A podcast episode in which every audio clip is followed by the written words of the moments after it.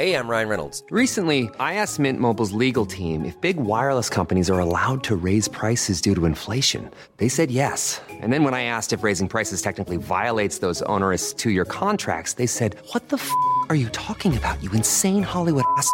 So to recap, we're cutting the price of Mint Unlimited from $30 a month to just $15 a month. Give it a try at mintmobile.com slash switch. $45 up front for three months plus taxes and fees. Promo for new customers for limited time. Unlimited more than 40 gigabytes per month. Slows. Full terms at mintmobile.com. Heraldo Podcast. Un lugar para tus oídos. Hoy, en primera plana, una historia de nunca acabar. En la Suprema Corte tampoco se ponen de acuerdo y no está claro qué pasará con la reforma eléctrica del presidente. Esto es Primera Plana de El Heraldo de México. Se armó la de Troya en la Suprema Corte de Justicia de la Nación, y es que la reforma eléctrica de Andrés Manuel López Obrador sigue siendo el tema de acaloradas discusiones entre los ministros que quieren que se apruebe y los que no. Apenas el pasado 4 de abril, la Comisión de Medio Ambiente de la Cámara de Diputados dio el visto bueno para la reforma, y aunque aún falta la discusión final para aprobarla, fue un primer paso para lograrlo. Sin embargo, la propuesta aún debe pasar por la Suprema Corte, y es ahí donde las cosas se han puesto difíciles. Por un lado, la ministra Loreta Ortiz dijo que la reforma es muy importante para el desarrollo del país y no amenaza la competencia en el sector, pero el ministro Juan González aseguró que, en caso de aprobarse, la Comisión Federal de Electricidad regresaría a tener un monopolio. Y entre que son peras y son manzanas, ¿qué propone AMLO? Bueno, la clave es la CFE, que sería el principal productor de energía en México, pero no se quitará la posibilidad a compañías privadas para seguir haciéndolo, o al menos eso es lo que se pretende. El futuro de la reforma eléctrica parece no estar muy claro, pero será hasta el próximo jueves que la Suprema Corte se volverá a reunir para discutirla y así enviar un dictamen a la Cámara de Diputados para saber si se aprueba o no. Y a todo esto, ¿tú qué opinas? ¿Estás a favor o en contra? Con información de Diana Martínez. Las mejores noticias en solo 5 minutos. Siga Primera Plana a través de Spotify.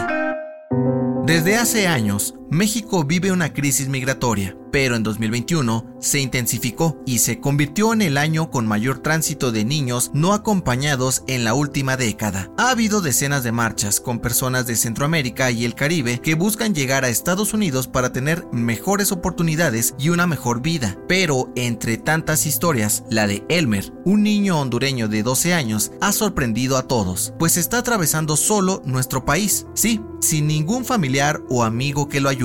Elmer dijo a El Heraldo de México que tuvo que salir de su natal Lloró, en Honduras, debido a la violencia que se vive ahí, la cual, por cierto, arrebató la vida de sus papás cuando tenía 3 años. Desde hace unos meses, dejó su casa y recorrió más de 870 kilómetros entre caminos y largas caminatas para llegar hasta Tapachula, Chiapas. Ahora se encuentra en Oaxaca, donde el Instituto Nacional de Migración le dará una forma migratoria para poder transitar libremente por México y así llegar a Texas, Estados Unidos, donde lo espera su hermano para iniciar juntos una nueva vida. Elmer dijo que aunque sabe que aún le falta mucho por recorrer, no tiene miedo a atravesar solito el país pues confía en que llegará sano y salvo a su destino. Con información de José Torres. En otras noticias, el Congreso de Estados Unidos anunció que buscan cancelar la visa a al menos 25 ciudadanos mexicanos considerados prorrusos, entre ellos algunos diputados del Partido del Trabajo que forman parte del Comité de la Amistad México-Rusia. En noticias internacionales, en China, las autoridades extendieron por tiempo indefinido el confinamiento en Shanghái por la nueva ola de casos de COVID-19. Los 25 millones de habitantes de la ciudad ni siquiera podrán salir de sus casas en los próximos días. Y en los deportes, los tifosi se ilusionan. La FIFA anunció que Irán podría quedar fuera de Qatar 2022, después de haberle negado la entrada al estadio a más de 2.000 mujeres durante el último partido de eliminatorias. Italia podría ocupar su lugar por su posición en el ranking mundial. El dato que cambiará tu día. ¿Recuerdas esta frase? Solo se ve bien con el corazón. Lo esencial es invisible a los ojos. Sí, es del Principito. Este libro, que posiblemente has leído más de una vez, se publicó un día como hoy, pero de 1943. Es uno de los cinco más vendidos en la historia y el más traducido en el mundo, pues ha sido adaptado a 498 idiomas y dialectos diferentes. Esta obra es tan especial para el mundo que incluso la NASA nombró dos asteroides en su honor, el B-612 en homenaje al planeta del Principito y el 2578 Saint-Exupéry por su autor. La recomendación.